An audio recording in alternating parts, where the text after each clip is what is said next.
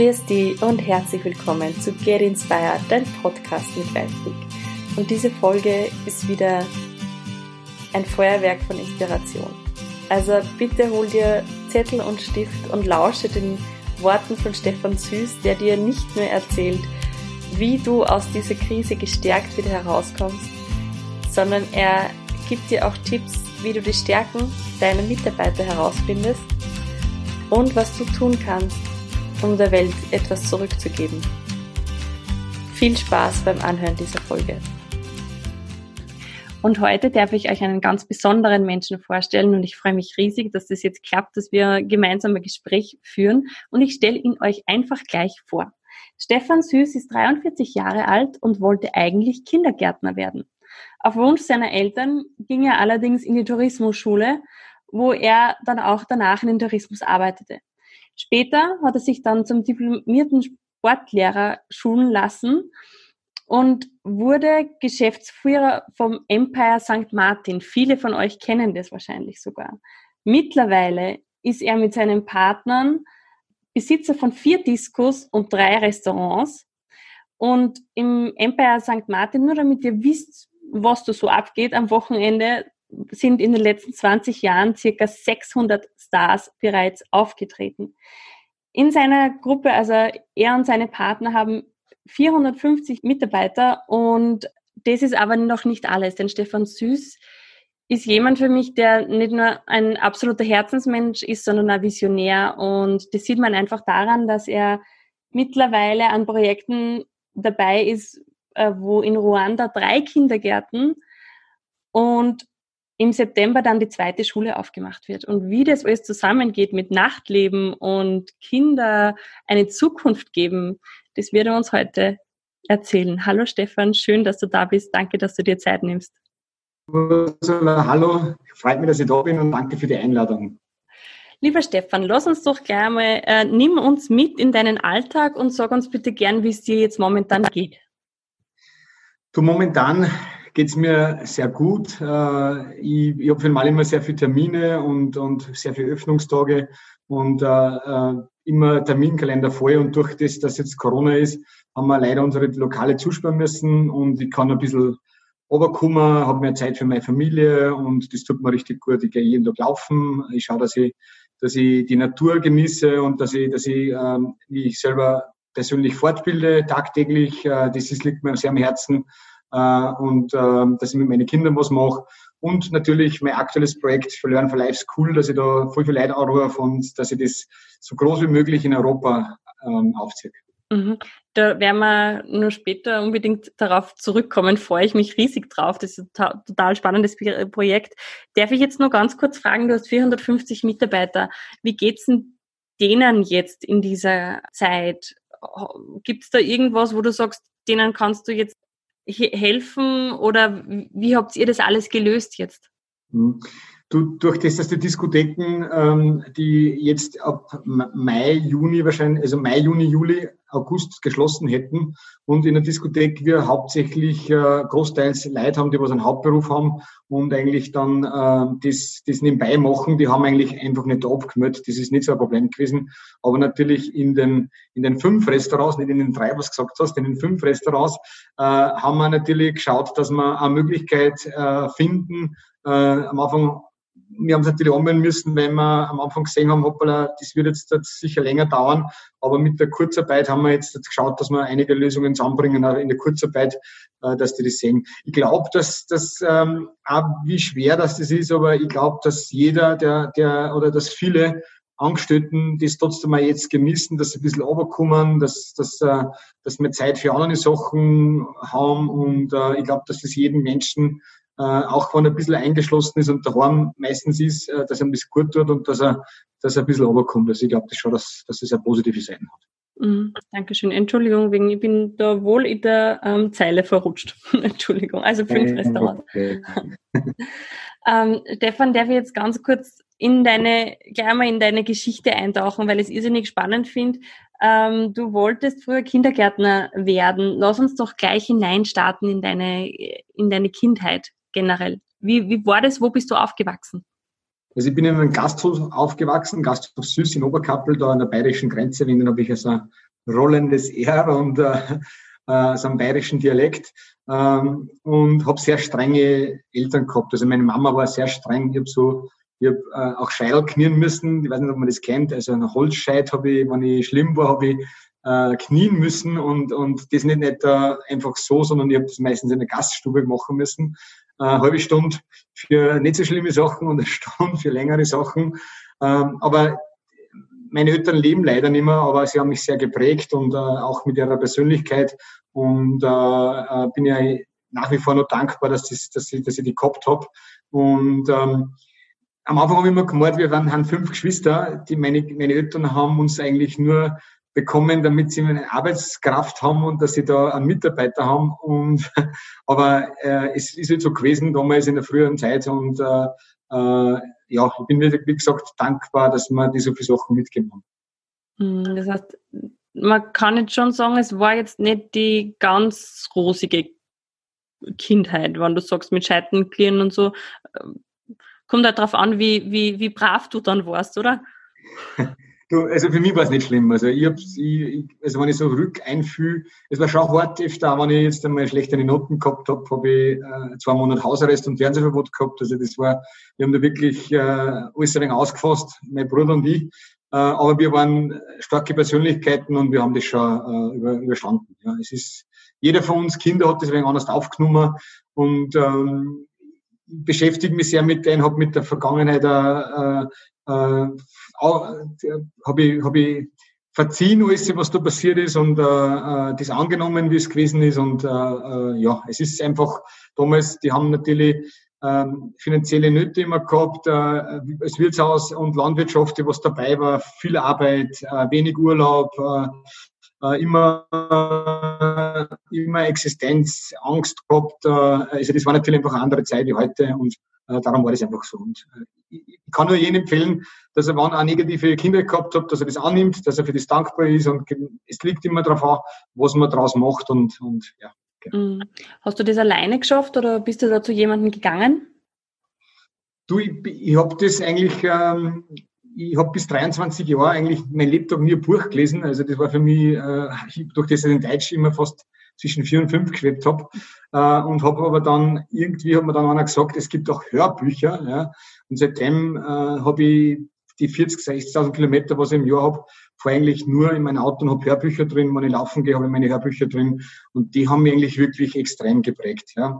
Und auch so Speaker, wo du auch äh, selber dabei bist, so Tobias Beck, beziehungsweise äh, beim Tony Robbins war ich schon dreimal live und, und äh, die arbeiten richtig mit dir. Also äh, mhm. beim Date with Destiny in West Palm Beach in Florida, äh, das war wirklich sechs Tage äh, Hardcore. Ja. Also ich, der hat alles mit mir gemacht und äh, ich bin so in meine Seele eingegangen, habe mir äh, den Spiegel tagtäglich zehnmal äh, an, angeschaut und äh, habe mich immer aus meiner Sicherheitszone bewegen müssen. Also war wirklich äh, geniale Erfahrung und und weil ich mich mit dem sehr beschäftigt, wird das Ganze immer runder und genialer und, äh, und das taugt mir richtig. Ja. Mhm. Vielen Dank. Jetzt lass uns nochmal ganz kurz zurückschwenken in deine Kindheit. Du wolltest Kindergärtner werden. Ja, also das immer die Kinder und Jugendlichen, die haben mich immer begleitet. Also äh, Kindergärtner, weil meine, meine Schwester war Erzieherin und war dann im Kindergarten und da habe ich wirklich immer in, jeder Freizeit habe ich da geholfen und habe einfach taugt und mir taugen einfach Kinder. Also ähm, die haben Energie, die haben eine Kraft. Äh, mein Freund, äh, mein Partner, der, der, der hat einmal, der hat auch zwei Kinder, zwei Mädels und wie die klar waren, habe ich immer gesagt, du bitte, die sollen jeden Tag ins Büro nach St. Martin kommen, weil wenn die Kleine nur äh, lacht aus, der, aus, dem, aus dem Maxikose, ja, ist er in der, in der ganzen Büro eine super Stimmung. Also Kinder, wenn die auch nichts sagen, die, die, die, äh, die machen das ja einfach cool. Und, und auch wie ich dann Sportlehrer werden wollte, wo ich leider nur mit Sport keinen Job nicht gekriegt habe, mhm äh, wollte auch wieder was mit einer machen und jetzt sehe ich mich eigentlich auch so, jetzt habe ich eigentlich auch sehr viel mit Jugendlichen sind da in der Diskothek, die sind 16, 17, 18 und ich sehe das eher sehr positiv. Die jungen Menschen haben Energie, die haben eine Kraft, äh, die haben nicht so viele Probleme, die denken viel unkomplizierter äh, und das, das nehme ich eigentlich sehr gut auf und, und, und nehme die Energie für einer. Äh, und das taugt mir einfach. Und auch wenn es da junge Kinder, bei meinen Kindern habe ich es auch gesehen, ja, die hast du nicht an Wecker stellen müssen um sieben, sondern die sind um halb sechs gekommen und haben mitten der Trommel und gesagt, so Papa, heute ist Sonntag, egal wann du heimgekommen bist, äh, aufstehen, die will spielen und bla bla bla. Also die Energie von den Kindern, da kann man sich sehr viel äh, äh mitnehmen und äh, selber motiviert sein. Mhm. Und was möchtest du deinen Kindern mitgeben? Ähm, was möchte ich meine Kinder mitgeben? Äh, du erstens die Dankbarkeit wirklich, äh, das ist ein ganz ein wichtiges äh, äh, Wort und ist mir sehr wichtig. Das heißt, ich versuche immer, dass meine Kinder jeden Tag, wenn sie ins Bett gehen, auch dankbar sind und den Tag äh, rückblicken, für was das dankbar sind, ja, äh, dass sie mit so einschlafen. Das ist einmal wichtig, dass bodenständig bleiben, ja, sie immer hilfsbereit sind und eins, was natürlich mich genauso prägt, wie wahrscheinlich auch meine, meine meine Kinder, das ist einfach geben. Ja. Äh, meine Tochter ist, ist beim, beim letzten Projekt nach Ruanda, ist, hat sie in der Schule ähm, ähm, äh, ein, ein, ein Flohmarkt organisiert und hat dann eigentlich mit den Kindern von der von, von 30 Kindern, was zusammengeholfen haben, haben dann 8.500 Euro zusammengebracht. Und meine Tochter war mit in Ruanda das war einfach die Reise unseres Lebens. Äh, wenn die, damals war es 14, äh, natürlich in der Pubertät, Papa ist natürlich trotzdem nicht so cool, aber wenn er Diskothek hat, aber ist da genauso. Und es war einfach eine schöne, schöne Reise und sie hat das richtig genossen und hat eigentlich gesehen, wie gut das uns in Europa beziehungsweise tagtäglich geht. Und da möchte ich ja jedes meines Kinder mitnehmen nach, nach Ruanda in die ärmsten Gebiete fahren und einfach das zeigen, was, was eigentlich, wie es da der Unterschied ist. Ja. Mhm. Also Dankbarkeit. Ist für dich ein Schlüssel, würdest du sagen? Dankbarkeit? Du, es ist schon ein, ein Schlüssel, ja. Äh, ich sage immer, Dankbarkeit, äh, egal wann man, wir Menschen sind immer ängstlich und, und Angst spielt immer bei jedem mit. Aber wenn man dankbar ist oder Sorgen und wenn man dankbar ist, dann wird eigentlich das, die Angst und auch die Sorgen sind einfach mal weg. Ja. Ich meine, ich, ich habe immer bei meinen Vorträgen, was ich mache, habe ich, äh, kriegt jeder also eine Dankeskarte, ja, mhm. da steht eigentlich nichts um, außer Herz, ja, und ich habe die immer eingesteckt und wenn ich wo hingehe, dann gebe ich einfach die Karte her, ja, die meinen am Anfang, da ist irgendeine Werbung um und dann ist aber keine Werbung um, ja, in Tobias Beck habe ich auch einen in Linz gegeben, ja, der hat am Anfang auch gleich geschaut, ob da eine Werbung ist und der hat gesagt, nein, ich möchte mich nur bedanken für den coolen Vortrag, mhm. äh, und ich gebe meine Schüler, wo ich dann jetzt war ich schon in 25 äh, Schulen, wo ich, wo ich einfach vor Jugendlichen Vorträge halte. Und da gebe ich jeden zu fünf Karten und sage, du gibst dir mal her, euch eine Mitschüler, euch eine Lehrer, euch eine Eltern und schaut mal, wie die reagieren. Ja, und das ist einfach so einfach, mit so einer kleinen Dankeskarten zauberst du äh, in, in, die, in die Gesichter für die anderen Menschen einfach ein Lächeln bei meiner Schule, bei der HBL Alenzia in Linz, äh, da hat die Direktorin von der Schülerin das gekriegt und hat sich so bedankt. Und der hat richtig die Tränen runtergekullert, weil es einfach äh, sich voll gefreut hat, dass, dass ein Schüler mal zum, zur, zur Direktorin auch Dank gesagt. Ja. Und äh, ist einfach cool. Ja. Hm, schön, das heißt, du verteilst Dankbarkeit. Ganz genau, tagtäglich. Aber ich, hab, ich, ich war noch was Lustiges, das habe ich, äh, die, die habe ich auch äh, gut cool gefunden. Äh, ich habe so Karten jetzt für, für Jammerer, ja. Die, das, äh, die habe ich jetzt auch lassen. Die Idee habe ich mir vom, vom Christlichen vorgeschlagen. Äh, da, wenn die Leute immer jammern und was halt tagtäglich ist, ja, äh, da habe ich dann eine Karte und dann gebe ich die her, sage, was dir geht so schlecht, ich muss jetzt da wirklich was geben, was ich nur einen und gebe ihm die Karten. Und da steht dann um, Deine Geschichte hat mich zutiefst berührt. Noch nie bin ich jemand begegnet, der mehr Schwierigkeiten hat im Leben als du. Bitte betrachte diese Karte als Ausdruck meines tiefsten Mitgefühls. Ja. Und das Arge ist, da müssen die Leute eigentlich ein Locher, weil sie selber sehen, hoppala, ich bin so in der, in der Opferrolle drinnen, mhm. dass, äh, dass das einfach selber lachen. Aber was auch da lustig ist, ja, äh, meine Schwiegermama und meine Kinder, wenn ich anfange zu jammern, ja, dann Papa oder Stefan, warte mal, ich habe da Karten für dich.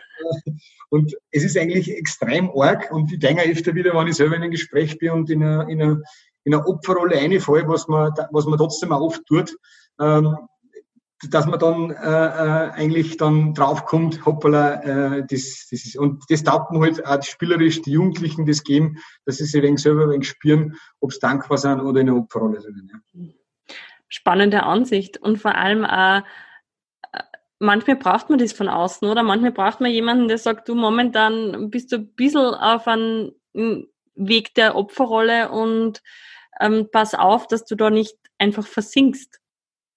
Du, das stimmt, aber man muss natürlich aufpassen, da bin ich ein gefährdet, dass man andere Menschen belehrt äh, und, mhm. und ausbessert. Ja. Und gerade mit so spielerischen Sachen, mit Danke und mit anderen Karten, macht man es halt einfach ein wenig anders und sie müssen selber das dann schauen und einführen und, äh, und können es dann auch weitergeben und können da natürlich äh, äh, selber das reflektieren und, und durch das glaube ich, dass das besser ist. Also äh, ich glaube einfach, man kann Menschen nicht belehren, sondern wenn die äh, äh, wollen, ja, dann, dann, kann, dann können sie sich ändern. Ja, aber selber kann man nicht jemanden eine Meinung aufzwingen, weil das, das ist irgendwie schwierig. Ja. Hm. Lass uns doch gleich noch einmal, weil mich wird irrsinnig interessieren, wie man von der Tourismusschule in ähm, dann dazu kommt, dass man eben Geschäftsführer zuerst von einer Disco wird und jetzt Mitteilhaber von vier Diskotheken und fünf Restaurants ist. Mhm. Lass uns da kurz einmal eintauchen. Wie ist das dann zugegangen? Du, äh, das war so, dass ich ähm, eigentlich mit, den, äh, mit mein, mein Chef damals, der ist mit mir in die Hotelfachschule gegangen und der hat die Diskothek eröffnet. Der hat einen Betriebsleiter gesucht und äh, so bin ich dann eingestolpert. War 23 Jahre jung, äh, jede, wir haben im März aufgesperrt, jeden Freitag, Samstag Türstopp, äh, kein Lageristen gehabt, kein Bürodame nicht.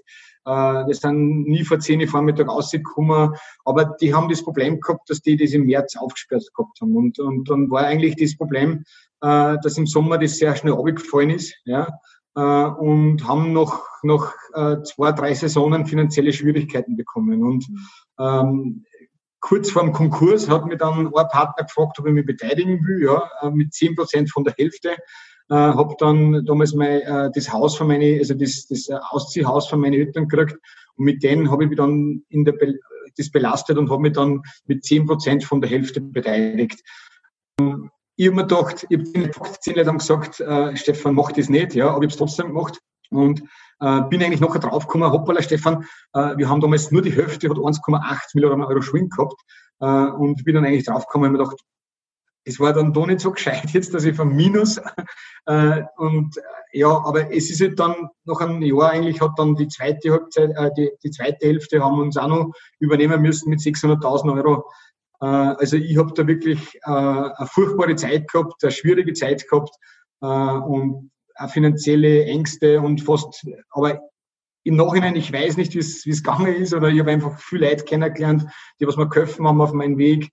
Äh, und durch das habe ich das irgendwie geschafft. Und ich glaube aber, dass meine Geschichte so jedem Unternehmen das so geht. Ja. Egal ob das äh, äh, Tobias Beck oder äh, auch große Unternehmen, äh, äh Steve Jobs oder, oder äh, äh, Florian von Runtastic, wenn du die Biografien, das, das tue ich sehr gern lesen, ja, äh, da siehst du, dass das nicht eine äh, äh, Linie ist, sondern dass das ein Auf und ein Ab ist und äh, wieder auf und wieder ab und wieder hast du zurück und das ist eigentlich genau das Leben. Ja.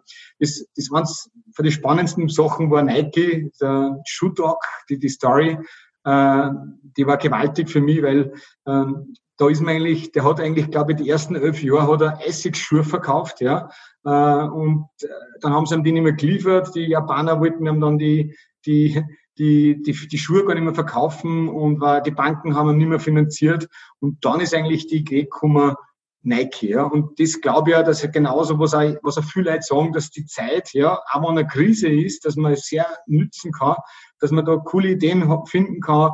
Äh, die besten Firmen haben da entstanden, dass man da äh, einfach dann nur besser wird, ja. Wenn man am Boden liegt, ja, und man ist in der Enge, wird man aktiver, wird man, äh, wird man erfinderisch, wird man, und das ist eigentlich äh, das, was ich vielleicht auch den Zuhörern mitgeben kann, äh, setzt die Krise als, als Chance, was jetzt ist.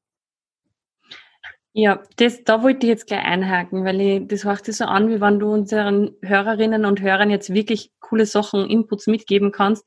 Hast du drei Tipps für meine Zuhörerinnen und Zuhörer, die jetzt vielleicht wirklich äh, auch finanzielle Ängste haben, wie sie diese Krise für sich nutzen können?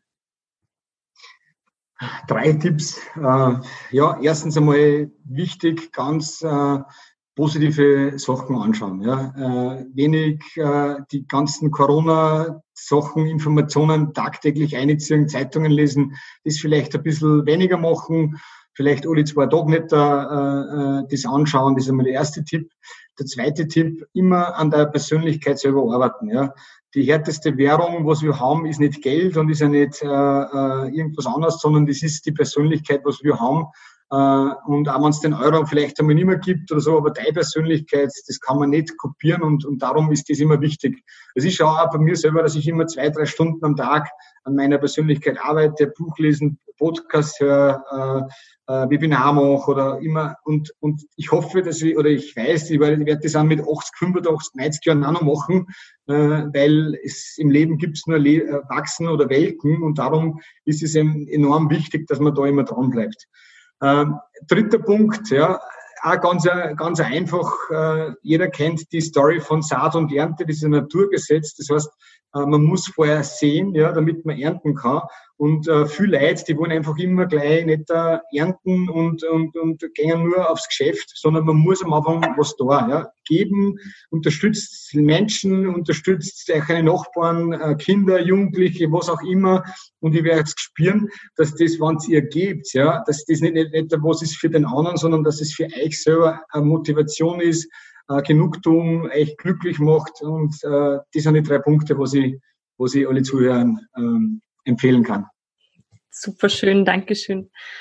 Jetzt hast du gesagt, äh, du habt, ihr habt dann irgendwann ist, ist es eben bergauf gegangen mit ähm, der, dem Nachtleben äh, in St. Martin. Wie ist dann weitergegangen? Ich meine, man, man kriegt ja nicht einfach so vier Diskos und fünf Restaurants, oder? Das stimmt, ja. Du, das war so, meine Stärke war immer, dass ich mit Menschen umgehen kann und dass ich sehr feinfühlig bin und äh, ich gesehen habe und sehr relativ bald auch zu mir gekommen bin und, und gesagt habe, ich habe sehr viele Schwächen, ja, und habe mir dann mein Netzwerk, meine Leute aufgebaut, ähm, die meine Stärken, meine Schwächen ab, abdecken, ja. Und so habe ich einfach Leute gesucht, immer geschaut, dass, dass sie sich beteiligen können.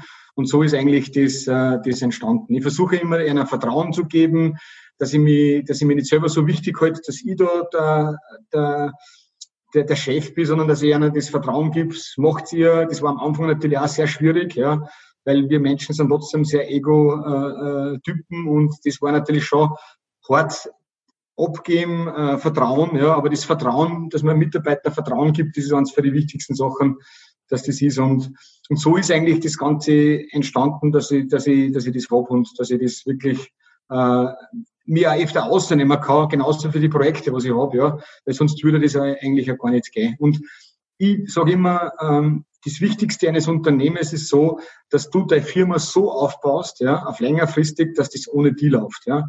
Ich sage immer das Beispiel, wenn du äh, ähm, eine Schlosserfirma hast und, und du möchtest die verkaufen, dann würde ich als erstes als Käufer fragen, äh, warum willst du die verkaufen? Und wenn der sagt, ja, weil ich äh, äh, nicht nur Tag und Nacht arbeiten muss, ja, äh, und ich will nicht mehr, dann ist die Firma nichts wert, ja, weil einfach, wenn ich den außer tue, ja, dann ist die Firma nichts wert. Und wenn aber ich, und wenn aber der sagt, hey, ich bin äh, zwei, drei Monate in Urlaub, ja, habe einen super Geschäftsführer, der mir, der mir das super äh, äh, macht und, und dann ist die Firma auch was wert. Ja. Und das ist, glaube ich, trotzdem jede Aufgabe eines Unternehmens, dass der, dass der das so aufbaut, dass das ohne einmal funktioniert. Das heißt, du hast deine Mitarbeiter, äh, wenn ich jetzt so ein bisschen weiter denke, quasi auch so viel Verantwortung gegeben und so unter Anführungszeichen groß gemacht, dass die das jetzt auch tragen. Sehe ich das richtig? Genau. Und was, was nur ein wichtiges Thema ist, was ich erst noch vergessen habe, ist, ähm, einer meiner Punkte bei meinen Vorträgen ist ja Zuhören. Ja? Und ich, ich mache das wirklich sehr oft und sehr gern, dass ich einfach, auch wenn ich jetzt meine Geschichte erzählt habe, dann frage ich, was macht ihr, von wo seid ihr es? Und lasse einfach die Leute in den Diskotheken, auch wenn das 50 Leute sind, äh, lasse ich einfach erzählen, von wo das her sind. Ja? Äh, und das sehe ich und fühle so viele Sachen, außer äh, welche Eigenschaften, dass da, welche Fähigkeiten, dass die haben. Äh, du den einen kann ich dann fragen, ha, du bist der, der, der Bodenleger, du bist der, der Maler und du kannst mit Leid gut und du kannst sehr gut schreiben oder was auch immer. Und das finde ich absolut genial. Was mir da nur ertaugt ist, ähm, äh, ich mache das ja öfter bewusst, ja. Das heißt, auch wenn jetzt 50 Leute sind, sagen meine Partner ja, Stefan, das dauert ja so lang, da sitzen wir bis um 11 Uhr auf die Nacht nur dabei. Und ich sehe das aber ein bisschen anders, weil um 11 Uhr am Abend, ja, sehe ich genau, welche Leute das, das, das wirklich die A-Mitarbeiter sind, ja die sind länger da, ja, die hören zu die anderen, die haben einen Respekt, die helfen nachher noch zusammenräumen, ja. Und das ist eigentlich was, was ich eigentlich dann, ich bin da wirklich sehr feinfühlig, äh, und, und die Leute versuche ich dann dort einzubauen, wo man die, wo man was fällt, wo, wo eigentlich ich das nicht, wo, wo ich das, was ich nicht kann, ja. Und dann versuche ich gemeinsam mit dir was zu erschaffen, äh, dass das, dass das, weil das taugt ja auch, wenn du Menschen ein Vertrauen gibst, und sagst, hey, du kannst mehr und, und, äh, und du, du führst es ein wenig an, an eine Grenzen heran. Äh, öfter, natürlich, natürlich mache ich das öfter falsch bei meinen bei meine Partner, weil ich da viel zu energetisch bin und auch viel, viel zu langwerner. Aber das gehört einfach dazu. Ein bisschen Reibung und ein bisschen Herausforderungen, das gehört einfach dazu. Das macht jeden Menschen glücklich. Das klingt echt super spannend. Und darf ich jetzt gleich die Brücke schlagen nach Afrika? Äh, wie wie ist das entstanden, dass du so gesagt hast, du möchtest auch dort etwas zurückgeben? Du, das ist so entstanden, ähm, ich wollte schon immer was machen, aber nicht in Österreich und, äh, äh und habe einfach dann einmal gesagt, weil mir im Kinder auch wieder am Herzen liegen, nämlich den Kindergarten war. Ja? Ich, ich, ich, äh, und habe dann über meine Mutter, die was damals äh, gelebt hat, äh, eine Frau kennengelernt, die Traude Schröttner, die seit 15, 16 Jahren in Ruanda super vernetzt ist und immer Kirchen baut. Meine Mutter hat natürlich wollen, dass ich eine Kirche baue und ich habe gesagt, na Mama, Kirche finde ich eh auch gut, aber ich möchte eigentlich einen Kindergarten bauen. Und so haben wir eigentlich dann mit der Traude, habe ich dann die Pläne gekriegt, äh, und die haben das Ganze organisiert und habe dann die erste, äh, äh, in den ersten Kindergarten gebaut. Wir sind dann gemeinsam runtergefahren. Für meine Schwester, der Sohnemann, der war damals 19 Jahre, der hat auch 2000 Euro, was eine große Summe war, was er mit beigetragen hat. Ja. Mhm. Und so haben wir dann unten äh, in Ruanda äh, die, die, den, die, die, den Kindergarten eröffnet. Ja. Ähm, wer sich ein bisschen mit der Geschichte auskennt, ja, und ist Ruanda, äh, die, da gibt es also einen Film, der hat zwar Oscar nominiert, das ist, der heißt Hotel Ruanda. Mhm. Also wenn ich den Film vorher gesehen hätte, ja, wäre ich wahrscheinlich nicht abgefahren, ja, weil es ist wirklich, das war das größte Massaker, was auf der Welt gegeben haben. Da haben sich die Leute gegenseitig erschlagen, äh, die Hutzis mit die Tutsis und äh, es war wirklich, äh, aber jetzt ist sicher, die streben voll, die geben voll Gas und wie ich da, wie ich da unten gewesen bin, ähm, ist mir so viele Sachen klar waren, ja, was wir für einen Luxus haben. Wir haben kein, wir haben kein äh, fließendes Wasser gehabt, wir haben uns in Regenwasser. Ich bin eigentlich ein wenig eine Prinzessin öfter, ja, und äh, äh, immer was Gutes und was Feines und am Essen ein bisschen hakelig und äh, das war halt da unten einfach total äh, das Gegenteil. Ja. Mit dem Regenwasser haben wir uns den Emmer drüber geschickt und äh, äh, ein Blumsklo und äh, das Essen war jetzt, ja, die haben uns natürlich versucht, dass uns gut, dass uns, wir uns wirklich ein gutes Essen gehabt, aber die Kinder haben nur Bohnen und was ich was gekriegt. Also das ist eigentlich wirklich ähm, ein Ding. Und da habe ich eigentlich gesagt, ich will alle, alle zwei, drei Jahren irgendeine Projekte machen. Dazwischen habe ich dann einmal äh, zwei Witwenhäuser gebaut und, ähm, und dann habe ich dann die zweite Schule, also drüben vor Ort habe ich eigentlich dann die zweite Schule entschieden, dass ich das mache für Behinderte.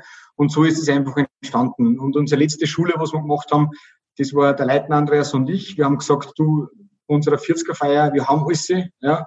Wir haben damals die Comedy-Hirten gehabt und haben gesagt, wir haben da 500, 600 geladene Gäste gehabt und haben gesagt, wir wollen nichts,